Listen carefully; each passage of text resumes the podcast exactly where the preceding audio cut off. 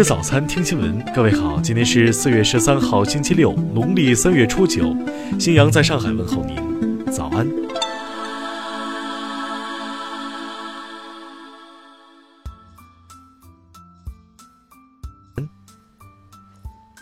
首先来关注头条消息。据媒体报道，河北邯郸七岁女童邓琪入学仅两天后，在河南登封少林寺小龙武院内死亡。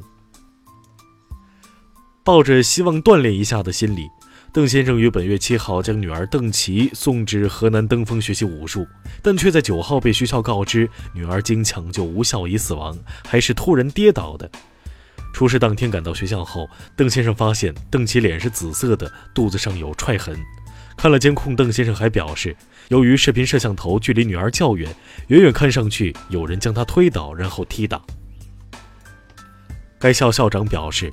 据学生反映，邓琪在玩耍时突然晕倒，有三四名个子较大的学生将他抬到学校医务室，后又送医，经抢救无效死亡。尚无证据证明邓琪被殴打致死。事发前，他未参与对抗性训练，也未与其他同学发生冲突。目前，登封市公安局已立案调查此事。听新闻早餐知天下大事。昨天。国家版权局发布公告称，国家版权局将把图片版权保护纳入即将开展的“建网二零一九”专项行动，进一步规范图片市场版权秩序。针对发布违法违规图片信息的情况，天津网信办昨天成立督导组，进驻视觉中国，指导整改工作。二零一八年。中国快递发展指数为八百一十四点五，同比提高百分之二十三点六，其中服务质量指数同比提高百分之三十点二，增速首次超过规模发展指数。国家煤监局局长黄玉志近日表示，煤矿井下属于主营单位，原则上井下不允许使用劳务派遣工，应在三年内逐步取消井下劳务派遣工。卫健委体改司司长梁万年昨天透露。二零一八年，全国百分之八十四的县级医院达到了二级医院的水平。据中国国家航天局探月与航天工程中心消息，嫦娥四号着陆器和玉兔二号巡视器已按计划正常完成休眠设置。目前，玉兔二号巡视器累计行走一百七十八点九米。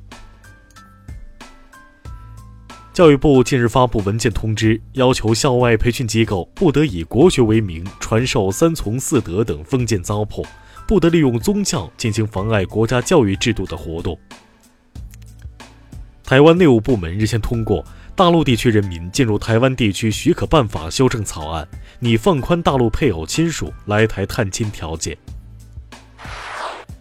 下面来关注国际方面，消息人士透露。特朗普政府曾向美国国土安全部施压，要求把在南部边境羁押的移民送到不与联邦移民机构合作的、愿意给移民提供庇护的城市。英国检察总长考克斯十一号表示，英国政府将听取在野工党的脱欧建议，包括举行二次公投。福布斯发布二零一九年日本富豪榜，优衣库创始人刘景正以二百四十九亿美元身家居首。为加强电脑游戏方面的国际竞争力，德国政府日前在柏林游戏周活动上宣布，将投资五千万欧元用于扶持该国电脑游戏产业。韩国总统文在寅与特朗普举行会晤时表示，计划于近期推动举行韩朝首脑会谈，希望下一次朝美首脑会谈成为朝鲜半岛无核化谈判中新的里程碑。朝鲜第十四届最高人民会议第一次会议十一号在平壤举行，最高领导人金正恩出席会议，并再次被推举为朝鲜国务委员会委员长。新西兰议会十号表决通过枪械法修正案，禁止销售和持有军用型半自动步枪和突击步枪，于昨天起生效。苏丹大批民众持续抗议，反对建立军政府。苏丹政治军事委员会负责人表示。新政府将是民选政府，并承诺军方不予干涉。下面来关注社会民生。近日，南通大学研究生用开水虐狗视频引发关注。视频中，男子将水浇在小狗身上，笼里小狗随即发出声声惨叫。南通大学回应称，调查清楚后会对外发布处理结果。近日，南京艺术学院一女教师训斥学生和站街的差不多，引发热议。学校表示正调查此事，将及时对外公布结果。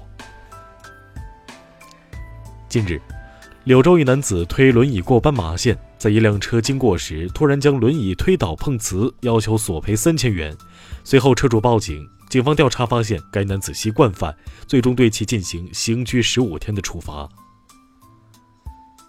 近日，重庆石景坡一刷了彩色油漆的楼房成了网红，游客络绎不绝前来打卡，让居民不堪其扰。有居民称，摆放标语提示不准上楼，也被游客直接无视，非常无奈。近日，湖南宁乡一高校外几家快餐店店主在得知学校为保障食品安全，不许学生在校外购买快餐后，便冲进学校砸坏五十多台电脑。随后，四名嫌疑人被警方抓获。下面来关注文化体育，在昨晚进行的中超联赛第四轮的一场较量中。广州富力主场以二比一险胜上海申花，拿下首胜。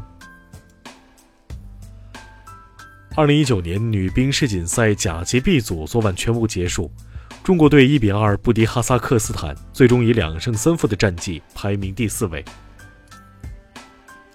据统计，二零一六年到二零一八年间，全国共查处文物法人违法案件六百七十三起，国家文物局直接督办督查三百一十三起。一国际团队在菲律宾吕宋岛发现一个全新的古人类物种，并将其称为吕宋人。这一新发现显示出古人类在东南亚地区进化的多样性和复杂性。以上就是今天新闻早餐的全部内容，请微信搜索 xwzc 零二幺，也就是新闻早餐拼音首字母再加数字零二幺。如果您觉得节目不错，请在下方拇指处为我们点赞。一日之计在于晨，新闻早餐不能少。咱们明天不见不散。